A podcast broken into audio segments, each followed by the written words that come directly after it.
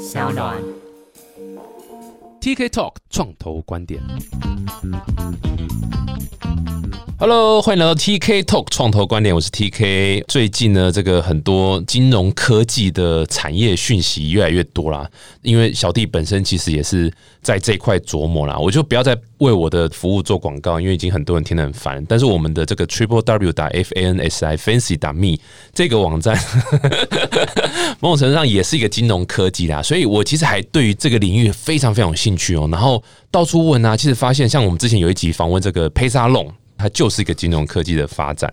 那今天非常开心，也是请到一组台湾一个很酷的一个金融科技啊。我觉得他们的服务是我在很早之前的时候我就有类似的一个 idea，但那时候我太笨了，所以我不知道怎么样去做这件事情。后来听到他们在做这个，非常非常开心，哇，把这个做出来。他们的服务叫 BZNK，那我们先欢迎他们的执行长和营运长易昌。讲讲错了，昌毅，Jameson 呐、对，昌毅，还有燕君，哎，Hello Hello，哎、对啊，哎、什么是 BZNK 啊？这个名字到底是什么？是 bullshit 什么？啊，是啊，好，介绍一下，就是像银行就是 bank 啊，B A N K 嘛。那我们当初就想说，客群 A 到 Z 的客群应该都要享有金融服务权，所以我们在想说，那就把 A 改成 Z，所以就把它取名叫 B Z N K，但它很难发音，所以我们把它念成 B Z N K B K，BZNK 对，就不好发音。然后后来我们就用中文来把它让大家比较好发音，所以就叫 B K。必可哦，对，必可在做什么？呃，我们简单来讲，就是因为中小企业跟大公司做生意，一定会有一个收账期，这没办法，因为议价能力比较弱嘛，所以收账的时间都会比较久。所以我们就是透过我们这平台，让中小企业可以把这个应收账款，透过群众募资 P to P 的 lending 来把应收账款变现。哎、你知道，就是我有去看我们那个听众的 review，是他们有一些人会 review 说，哎、t k 啊，你这个节目里面有一些专有名词要解释啊，不然很难听得懂啊。哦所以你可不可以解释一下什么是银行？银行。银行大家都知道，你解释一下应收账款是什么意思？好，你有一笔账，然后要收还没收到，就譬如说，哦，我跟你出去吃饭，然后大家 go dash 就要拆账嘛。但是现在有可能你先帮我付了钱，我可能在一个礼拜之后我才把钱给你，这笔钱应该收还没收到，它就叫应收账款。嗯，那换在所谓企业的角度会是怎样的状况？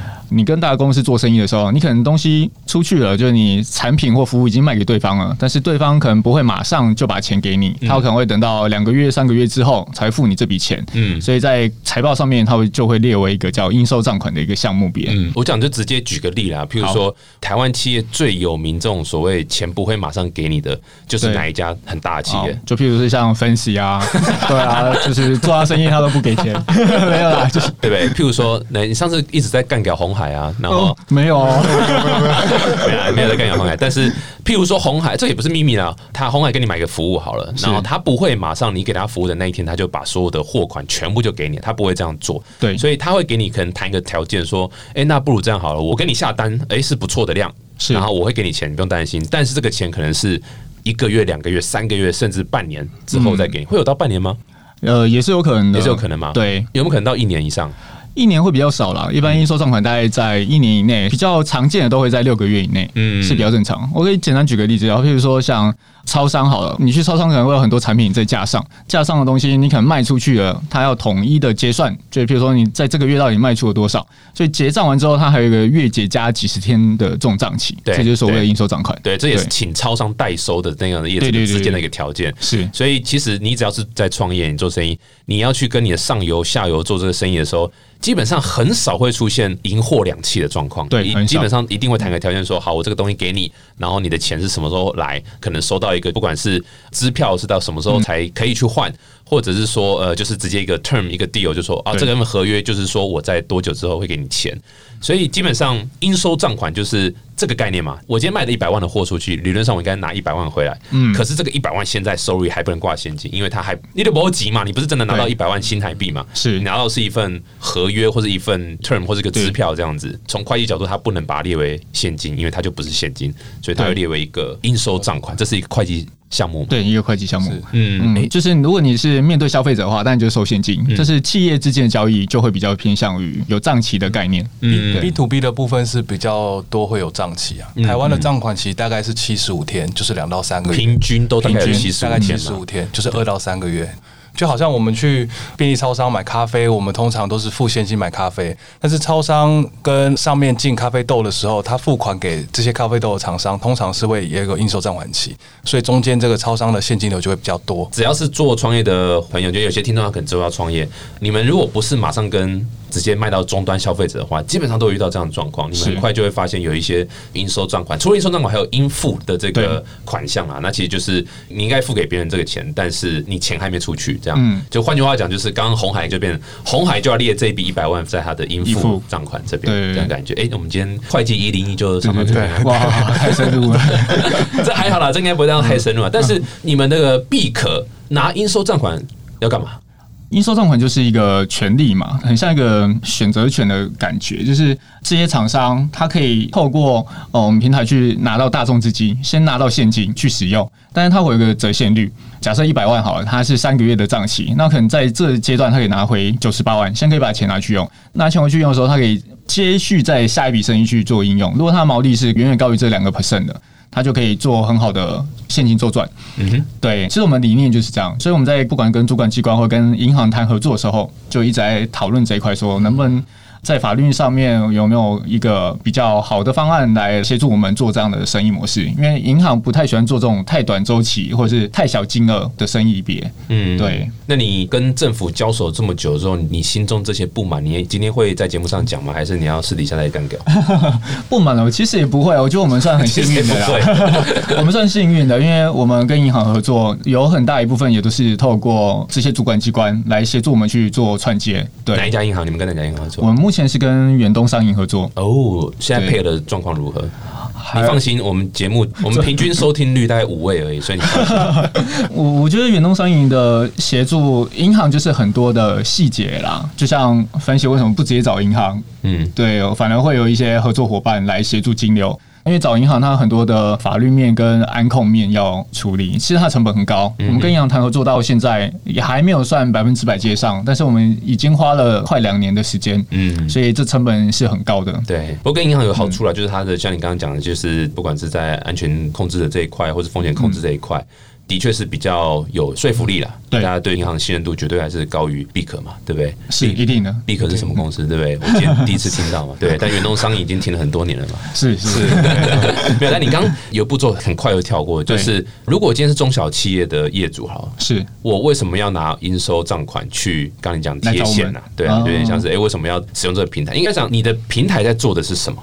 假设我是消费者，我上必可平台，我可以看到什么？那我可以干嘛？一般的投资者来我们平台的话，大概可以看到三种产品项。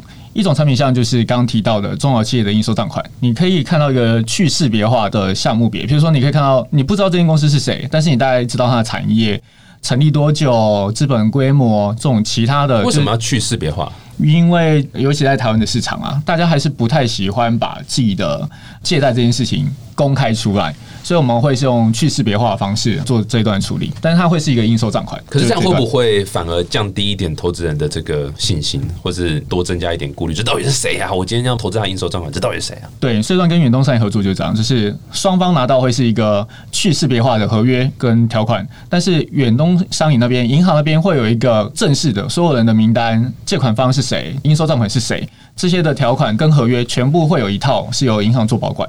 所以相对来讲，我们投资者的信任度在这一段是还 OK 的。嗯嗯。那另外一段是我们就会是公开式的，就会让大家知道。这是一家新创，这家企业它到底想要做什么样的商业模式？嗯，然后它为什么需要钱？就是会很公开的写出来，这家公司想要做什么事情而需要这笔钱。嗯，算是一个市场验证。透过我们可以告诉社会大众啊，我想做这种东西，那大家支不支持？对这种产品有没有兴趣？嗯，那第三块就走到比较传统了，就是有担保品的投资项目。哦，也有有担保品，对，也有担保品的。理解，对啊，所以其实就是这样啊。稍微总结一下，就是对一般的 user 来讲，你的角度就是你这个平台上面有很多各大中小企业的一个应收账款。他们现在有个需求，就是我现在需要一笔周转金，或者我现在需要一些钱现金呐、要让我可以去做一些不管是在转投资，或者是在买更多原物料或干嘛干嘛的这些事情。他在传统银行可以这样做，可是他今天透过这个平台，他可能可以用更好的 term，或者是更好的 deal，或者是开放让更多的群众可以一起来参与。某种程度上，你刚刚讲的就是验证这个东西的一个角度，所以有这么多的不同的好处。这个应收账款，假设比如说一百万好了，嗯，我今天放上去说，诶，我需要一笔钱，我这一百万，我只要先拿回可能是九十。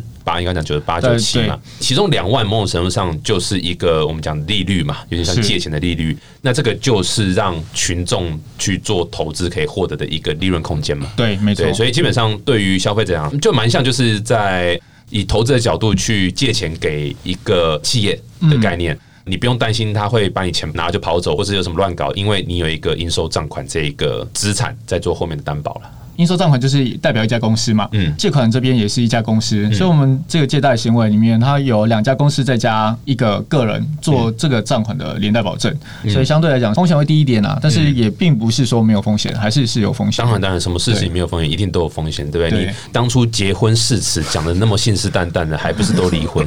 只要有点经验的人才会。哎，怎么刚刚麦克风有开是？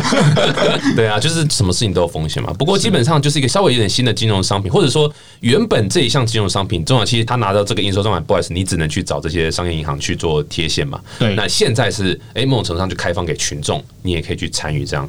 那这个对于群众来讲，我为什么要投？因为你的钱放在银行零点一趴，是不是？嗯，一般的活存可能一趴或者比一趴还少嘛。那在这边可能平均你们会有多少的趴数？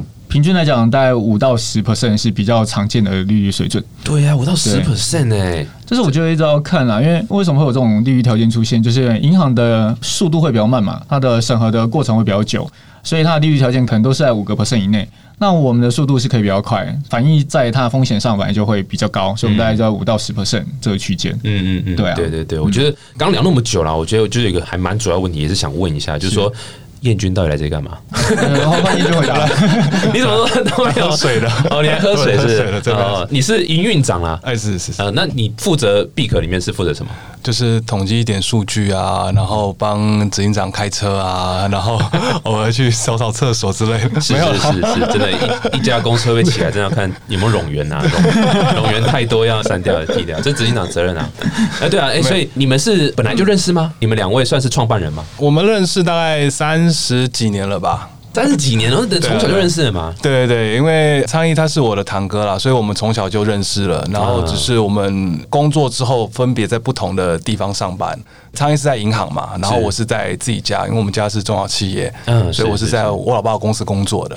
各自工作大概快八九年之后，然后因为平时就会闲聊嘛，就是有时候我会邀请苍蝇来公司，我们互相聊聊天，看他银行那边怎么样，我公司怎么样。我们就一直觉得中小企业刚刚前面提到的这些痛处，它是存在的。哪一个老板没有跑过三点半呢？没有去调钱，就是因为营运资金的周转的问题嘛。银行又比较保守，相对来的慢。如果突然有一笔资金需要使用的时候，忽然我接到一笔很大的订单要需要用钱的时候，其实那个时候银行并不能马上的协助我们，也许我们就要出去外面调钱，跟亲朋好友啊，跟三 F 调钱之类的。嗯，对，所以那个时候我们就在想说，哎，是不是有一个好的机会？能够协助这些中小企业得到这些营运资金，因为我们觉得中小企业它即便走出银行，它还是要有选择性的。以前资讯不对称，所以他可能随便需要资金的话，它利率是不晓得它是高还是低。但是现在资讯是越来越多的时代，可以用一些数位网络的一些媒合的方式。那我们应该要让，比如说媒合的利率能够越低越好。我觉得是对我们中小企业是才会有帮助啊。我这你这样组合还蛮好的，就一个是本身就中小企业出来的，然后另外一个就是这种所谓吸血呃所所谓就是呃整个推动社会进步的火车头这个银行业这样子。你那时候在银行是担任什么？是企业放款的吗？还是这样？对我大部分的银行经历都是在企金、企业金融方面待久了之后，觉得很多的企业我们真的没有办法帮助到他啦。在银行的角度，就是因为。有时候金额太小，几十万对银行来讲是一个很麻烦的事。嗯嗯，对，所以我们当初才想到，哎，这商业模式国外已经很流行了。嗯，对啊，所以我们才想说，就是希望有一个群众的方案，就是由群众来帮助这些中小企业。对，因为其实很多东西是以前传统叫可能网络平台还没有这么发达，或是有些时候技术还没这么成熟的时候，的确是只能有某些特定的。掌权者或者一个非常中央式的机构去做处理。是那后来就是当然你知道，不管是网络越来越成熟啦，或者大家开始越来越多这种所谓，我们不要讲去中心化，因为有时候大家会把它跟区块链扯在一起，但是这种所谓分散式账本，就是基本上没有这种所谓分散式，然后不要这么集中在一个集权。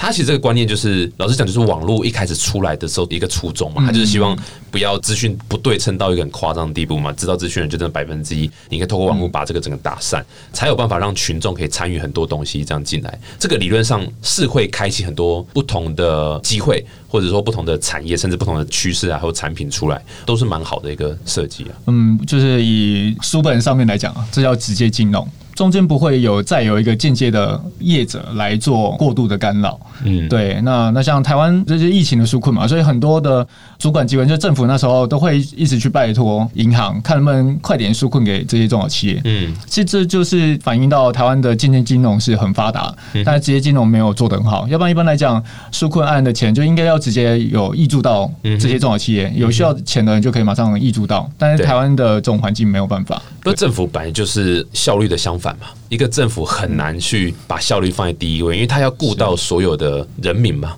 对，对啊，那我觉得这是政府的包袱啦。如果今天我当总统，我也不知道怎么改善这个东西，我没有那么厉害，所以他没有办法说哦，我做事情就求快，错误了我再来修改。柯文哲其实有试着要这样做嘛，但其实也都受到很多批评。那本来就不是那么容易，真的是蛮难的。那所以有些时候，像有些技术就是要来解决，像唐凤之前有一直在力推什么这个平方募资法。它就是有点像是说，我透过群众的参与去决定公共建设公共议题相关的预算应该要 allocate 多少在哪一个 project 上面，是由群众主动丢钱参与来决定。像这种就是，诶，是不是可以透过一样新的技术啦、新的规则去改善这一块？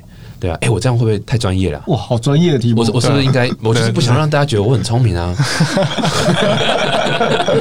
哎，制作人这段会剪掉对不对？我感觉你一副蓄势待发要剪到这一段的感觉，干话都剪掉，我们整集就只剩五分钟喽。哎，但我好奇，这个哎，你们所以你们算亲戚对不对？对啊，亲戚啊，哎，亲戚创业到底是好还是不好啊？你们好的状况是少数了，对不对？应该都是 刚刚那个有问题可以吗，就是同事之间到底团队一开始要怎么建立？那 TK 有讲说你们都是陌生的群体开始了，对那对我们来讲，就是我们当初有去想过，认识的人或许也是一个好的开始，因为你对他的个性、对他的态度也好，就是你会比较熟悉，所以对我们来讲，我觉得熟悉度比较高的情况之下，会比较了解彼此啊。所以你们当初决定要创业的时候是谁提的啊？提哦，是我发起了，然后你说要创业的时候，你们家族的人都是支持吗？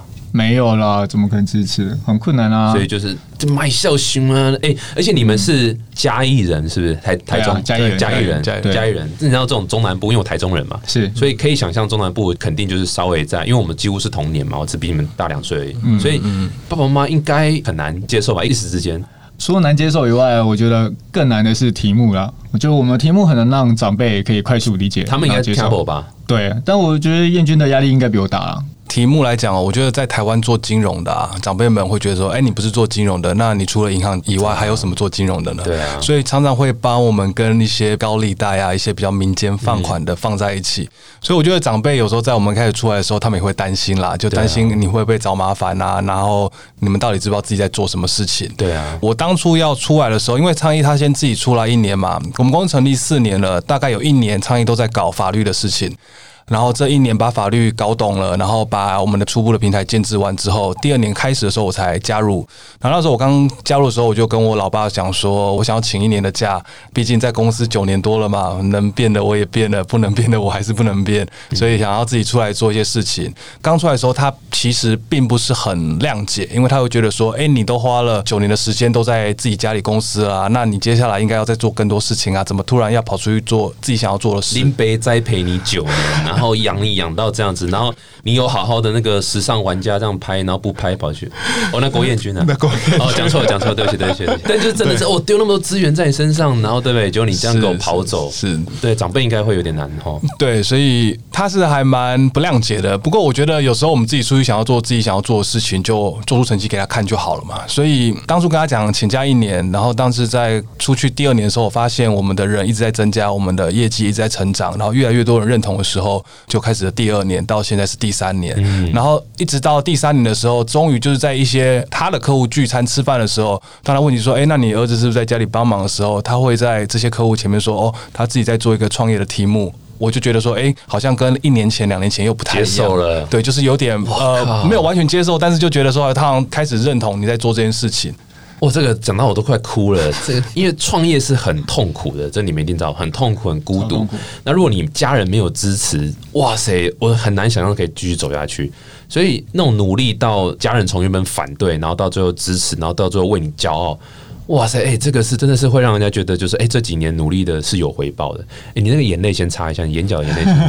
不，这真的是蛮为你开心，至少现在接受度是很高了，对不对？对啊，我觉得我们现在第三年了，然后我是想说，我们应该要做出再一番成绩，让他。多看到我们，我跟你讲，之后你爸会变成你的超级业务，因为他的朋友都是中小企业老板，所有企业都有应收账款的，是是啊，所以这是我非常期待那一天，一定很快就到了。感谢感谢感谢。不过那个你们一开始在做这个题目的时候啊，我好奇的想问哦，就是因为你们需要有企业来给你们应收账款，对不对？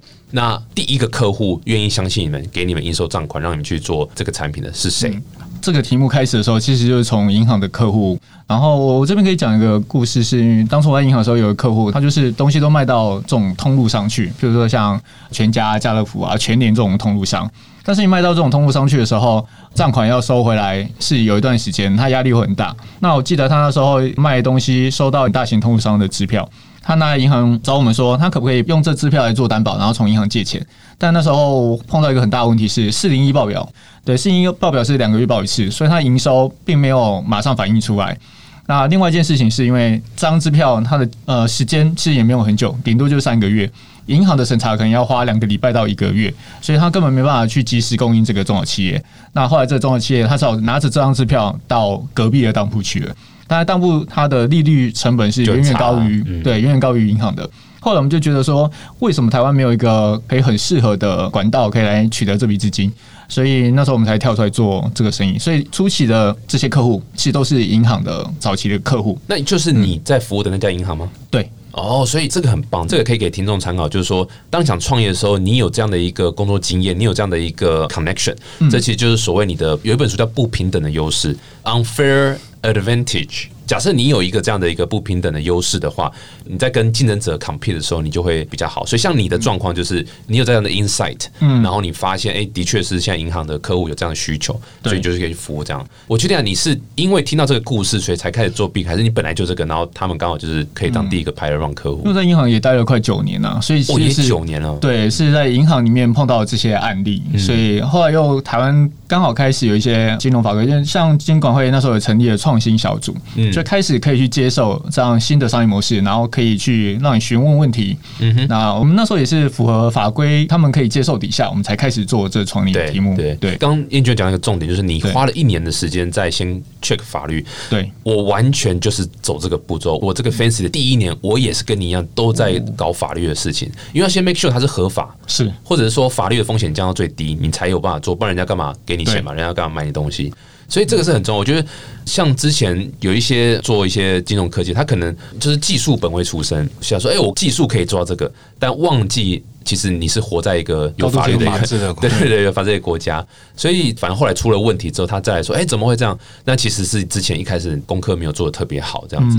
那我觉得反正是一个 learning curve 啦，也不是说他就是一个罪犯，或者完全没有，他就是一个学习经验。可是的确，我觉得做金融科技啦，或者是你知道，我觉得其实不止金融科技，因为金融科技最多是法律，但是各式各样的产业，你其实都有法律的相关性。像最简单的劳基法，对不对？你不管做什么都会遇到，这个其实都要有相当的知识，你才有办法去创业。对啊，金融科技方面，它碰触到的法令其实都是很严格，比如像银行法，你知道碰触银行法，大部分来讲都是要有刑期的。没错，对啊。那如果 T K 没有一年的那个时间去了解法律的话，对，所以这次访问会不会在里面？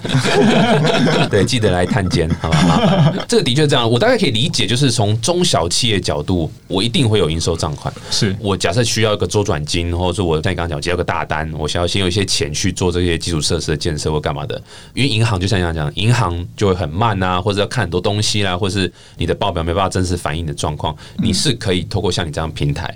那以前是可能当铺，哇，那个很糟。那透过你这个平台，你会有另外一种方式，就是因为你的钱的来源是群众啊，是对，所以你不像当铺一样是说风险都承担在当铺身上，他要去要求高的利率高的报酬，嗯对，那你的部分倒还好，然后同时你也会帮这个企业做一些鉴检吗？就是做一些我们还是有一些对，还是有一些性评的协助，因为我们自己也有资料工程师去分析这家企业的资讯，分析出来之后会给投资者一个平等，就是每个平等它有对应到的大概的预期比率。嗯哼，对，那我们就把这个预期的比率加上风险贴水，就会有一个报酬率是回馈给投资者的。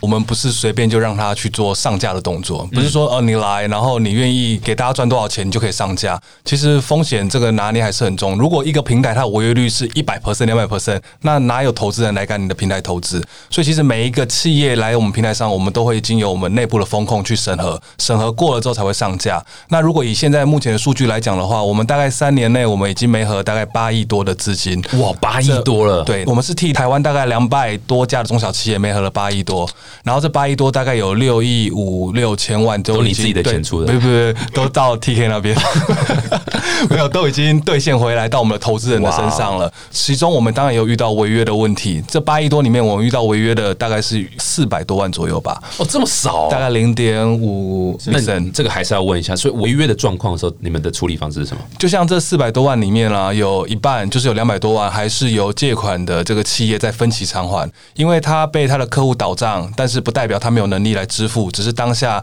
一笔的支付金太多了，他支付不了，所以他用分期偿还的方式。然后另外一半呢，我们是在走一些法律的诉讼催收的流程。嗯嗯哼，对对理解理解，这个是蛮重要的。对不过如果是中小企业的话，你们会看哪些东西去决定我的评分呢？我们有几段比较特别啦，譬如说通话记录，或或者通话说记录对，就是可以，Line 和找一些 Facebook 和微信，简单举例，譬如像台湾的中华电信有跟呃，我忘记跟哪一家银行，他们有在进行一个监理沙盒，就他可以透过电话的通话记录去做一个平等，然后给一个额度。对，嗯这这也是一种。那另外一种是，譬如说网络上面被搜索的频繁度。这家公司如果它在网络上面被突然之间的搜索量暴增的时候，我们可能会有对它提出一些异常的警示。包含说诉讼的情况啊，他到底是告人或是被告，或者是被银行催收的程序，我们会透过系统，大概在十分钟以内就可以把这些资讯抓回来，然后给一个平等。嗯哼对，这是我们目前有别于银行啦，因为银行会比较偏向传统模式，嗯就是看廉征啊、看票性啊这种历史资讯。那我们现在收集的是比较偏向行为分数，就是他到底现在做了什么事情，然后我们去给他一个评分。对诶，这某种程度有点像 p e s a Loan 它的一个 very proposition 也在讲说，它可以透过一些社区媒体啦，或是一些你知道搜寻的方式去评估你这家公司的价值嘛？对，所以这块是不是有点类似？其实会有点类似只是看大家抓的客群有没有不一样。其实我觉得皮沙龙他们做的也还不没有很好啊，哦 对他们做的其实不错。那他们主要的客群会比较偏向新创的产业，是对。那我们的客群会比较偏向于传统产业，传统对对对。哦，那、诶这个市场更大，因为台湾九十七 percent 以上都是中小企业，对，对不对？这个数字没错，不是我在胡乱的，对不对？哦有研究过哎，内政部统计，所以你们市场是大多了。刚刚昌也讲说频繁搜索这件事情啦，其实我们自己还做了一个网站啦。那个网站是，比如说我想要了解 Fancy 这家公司的话，我可能会在网络上 Google。那我们的自然的 SEO 往上跑的话，我们会去抓这家公司登记的一些资料、一些公开资讯，我们把它累积到同一个网站里面，可以方便我查询到这家公司的时候，我可以看说，哎，它的商业师的登记是怎么样啊？甚至未来我们还会再加入在于法律诉讼的这个情况的部分。所以我们会发现一个很有趣的事情，就是说，呃，在我们后台看到密集搜索的中小企业，我们会透过它去做前二十、前十家被密集搜索这些中小企业，未来这一个月会不会发生一些事情，我们去来做一个验证。对，然后我们发现一件事情是蛮有趣的，就是说这些中小企业如果被密集搜寻得来的，通常都会有一些新闻的事件。然后大致上来讲的话，如果被密集搜索的话，它会不好的层面会比较多。嗯，反而是得到这个结果了。我觉得这是蛮有趣的。嗯，的反而就是最近上新闻的比较多都是坏新闻，就对了。因为通常大家不会去搜寻某一家中小企业，大公司可能会嘛，因为可能要投资它，可能看到新闻，但是中小企业通常不会去搜寻它。那除非它最近发生一些大事，一些内部人了解之后，突然发现说，哎、这家公司是不是发生什么事情了？所以会上网去密集搜索它。嗯嗯嗯，所以可以想象你在你们上面的案子基本上都是未上市的嘛，对不对？甚至没有公开发行的。因为我们刚刚有提到，就是应收账款，就是要付款的那一方跟借款的这一方，要付款那一方有一些是上市公司，嗯，对，但是借款这一方一定都是中小企业居多。理解理解，但这是从借款方啊，或者是中小企业这个角度。那一般的使用者呢，或是说一般的投资者，他上来之后，他要注意什么东西？他怎么评估？单纯看你的评分吗？还是说他有什么方式去决定他要投哪一个？我们是要求这些投资者一定要去分散投资，而且我们也会定给他一个额度。就譬如说，我们对于呃他填了这些问卷之后，我们评估他是一个风险趋避的，那我们给他可以投资额度也会偏低。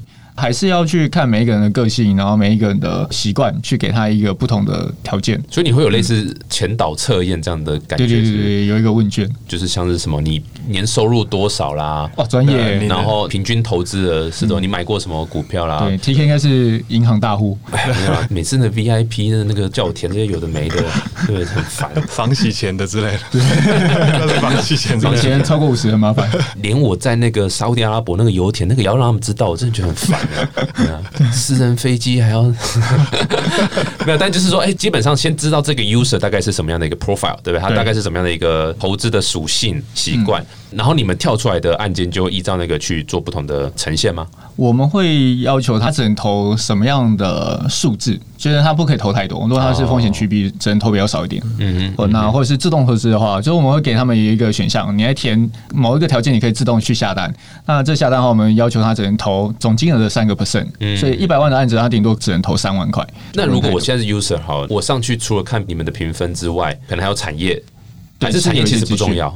产业其实也蛮重要的啦。应该这样讲啊，对我投资人来讲，我追求什么就是最大的回报嘛，是不对？我管他做什么产业，我就是最大的回报嘛。那从这个角度出发的话，我到底到你们平台上面，我应该看哪些东西？就评分吗？嗯，其实我觉得以投资人来讲，要先看你喜欢投资的属性啦。就是有些人喜欢短期、中期、长期的。那其实就拉到我们的产品别来讲，应收账款算是一个短期的投资，对啊因为它大概两到三个月，你的钱进去就会出来，所以它是属于一个短期的。那像比如说我们刚刚的第二项产品，它是属于企业这种公开募资式的，它就会比较属于中期的；不动产它就比较属于长期的。那取决于说我要把钱放在这个项目多久。如果我是希望说我能够短期转换的话，那也许我会分散投资在应收账款类的产品项目会比较多。那如果我会觉得说，哎、这笔钱我进去就想要放一个长期一年、两年、三年的，也许我就把它放在不动产。对，所以是以产品的属性，你比较喜欢的哪一种方式去选择。但是我觉得有一点很重要，就是一定要分散投资。我记得蛮有趣的是，早期我们刚出来做的时候，那时候客服比较多，都在自己回嘛。那很多的投资人，因为他难得能够投资到一次，一次就会把案件认满，一次就投资大额。我记得那个时候，我们都还会私下去客服跟他们说，我要取消你的部分投资。哦，因为他投太多了，他投太多了，因为我觉得呃，不管是投资 BZNK 也好，还是投资台湾的所有 P to P 的这些投资来讲都好，分散投资是一个非常非常重要的。就像我们八亿多也有四百多万的违约，那如果你刚好那五十万、一百万，你就投在那四百万呢？八亿的左右的你都没有投到，你就投到那违约四百多万，就那一笔。那我们觉得说这就是没有去区避那个风险，就是等于是把所有篮子都放在同一个鸡蛋里面嘛。嗯嗯。呃，对对对，是调不出语病。哎、不过这样你看，你们已经八亿多了，两百多个企业，多少注册会员啊？我们现在在一万两千多吧哦，，对啊，那也很多啊。所以其实这样的一个新的金融科技的商品，也接受度是越来越高嘛。嗯，那呃，当然还是要持续教育市场啊，对不对？对不然你们今天上这节目干嘛？对不对？多 跟大家宣传，哎、其实有很多新的东西这样子。那在这个趋势起来的话，基本上你们公司营运肯定就会还是需要有资金的部分嘛。你们有拿创投的钱吗？哦，我们目前创投比较少，大概都是 Angel 等级哦，就拿 Angel 的钱，Angel 是指林阿杯嘛，然后 林林拔嘛，然后沙金伯垃圾工嘛。我觉得我们运气蛮好，我们有一度本来要收掉这个创业，嗯但突然就接到那个 Who'scall 的创办人，然后就突然就 Facebook 讯息就来了，就像 TK 对我讯息一样开心。对，看到这些讯息之后费你时间的人，你怎么会开心？没有啦，就是刚好就是收到这讯息，然后那时候也不是是 FB 好友，Jackie，对，Jackie 是一个蛮活跃的专业投资人。对，然后刚好就是接到他讯息之后，就跟他聊，然后跟 David 吴，他之前是在天猫台湾区的总经理，是是，对，是就跟他们聊完之后，就得到了第一次的 Angel 的投资，嗯然后好不容易就活到现在了。他们投多少钱啊？台币 total 在一千多了累计，觉得有有几个人不止他们，对一些一些。啊，这样对给出多少股份那一轮天使？我们现在在外大概两三成吧。不一定要回答。对啊，你怎么 那么？你怎么那么诚实回答？真的，这其实就是这是前期一个很棒的启动资金啊！我觉得天使轮给出到两三成，是我个人觉得还蛮 OK 的啊、因为重点是你需要这些人进来跟你一起打拼，因为这些都是刚刚讲那几个 Jackie 啦、David 啦，什么这几个都是产业大大，所以他们其实是可以带来很多资源，帮你敲很多门的。那他是怎么样认识你？我不知道哎、我不知道他怎么看到我们的，就突哇，塞，真假的？所以就是突然就来一笔，来一笔资金让我们活下来，要不然本来要收掉啊。哇塞！哎、所以那阵子各位，你看我说创业有时候需要一些运气，不是在说假的。对没有啦，没有啦要运气要运，气也是因为你们的准备还不错啊，准备工作做得很好，然后题目也很棒，不然人家不会丢钱给你们。没有等到那个 TK 的钱啊。对，TK 可能没有一百万美金，他不想要，不想投不想要问。好了，我把油田的一部分所有权卖掉，我再来，我再来找你。很酷诶，恭喜！所以跟他们现在合作这样的也已经两三年。可能有三年哦，三年嗯，应该有三年了。你觉得天使投资对你们这帮助最大的是什么？我觉得钱是一回事，另外一回事是因为新创真的是一个很不确定性的一个创业，市场上面没有很多的参考者。这一段合作之后，我觉得他们可以给我们很多的意见，嗯而且我们也蛮常可以有一些会议。导师啦，我觉得他就很像我们创业的导师。对在你很辛苦不晓得怎么办的时候，他们就会突然讲一句话或是一个方向，你就觉得说，哎、好像走得通、哎，可以这样做。然后另外一个层面是因为他们在外面的资源跟人脉其实颇多的，我觉得这一块他们也帮了我们蛮多的。真的，真的，就是创业就是孤独啦。然后很多事情你是没有办法跟员工讲，很多事情你也不会想要跟合伙人讲，对不对？嗯，你说感情吗？感 情但有一个这种所谓像是已经走过这条路的啦，他可以懂你现在正经历的这个 stage 的话，我觉得那个光心灵层面上这个就帮助非常非常大，不然很容易就会哎、得忧郁症真的是很多，就是创业创下来得忧郁症的绝对是不在少数，绝对不在少数。你看不出来我有忧郁症吗？嗯，我不是在开忧郁症人的玩笑，但真的我曾经也一度有忧郁症啊。哇然后当然是不是到很严重，就是莫名其妙陷入一个圈圈，然后走不出来这样。我后来听很多朋友也都这样子啊，就是只要创业家，哇，那个压力多大，对不对？然后又找到错的合伙人，对啊，所以你又不能马上把他 fire 啊，又是亲戚，对不对？所以本来就是很多事情你会觉得哇，怎么施不施展不出力，然后跟想的不一样这样子，你都没有反驳呢哈。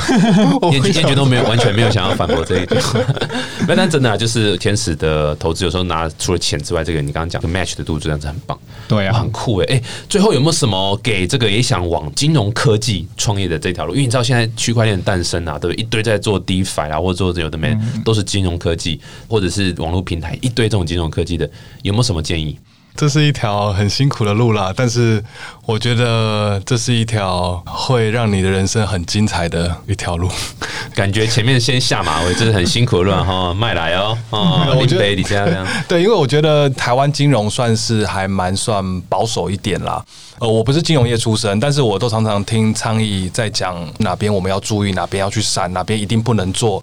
那我就会觉得说，呃，在台湾其实做这个区块真的是很辛苦，但是就是因为难做，你又做了起来，才会更值得去做嘛。我觉得有时候创业是这样子，因为别人家不敢做，你把它做了，而且你做了起来，才会有那个价值所在啦。没错没错，挑战困难的事情，那个成就感和回报会更大。对啊，倡议呢嗯我是觉得走金融科技这条路在台湾算是一个还不错的路啦，因为它的竞争者相对来讲比较没有这么多。虽然它是高度监理，但是如果你真的可以走出一条路，或者是现在政府也有那种监理沙盒。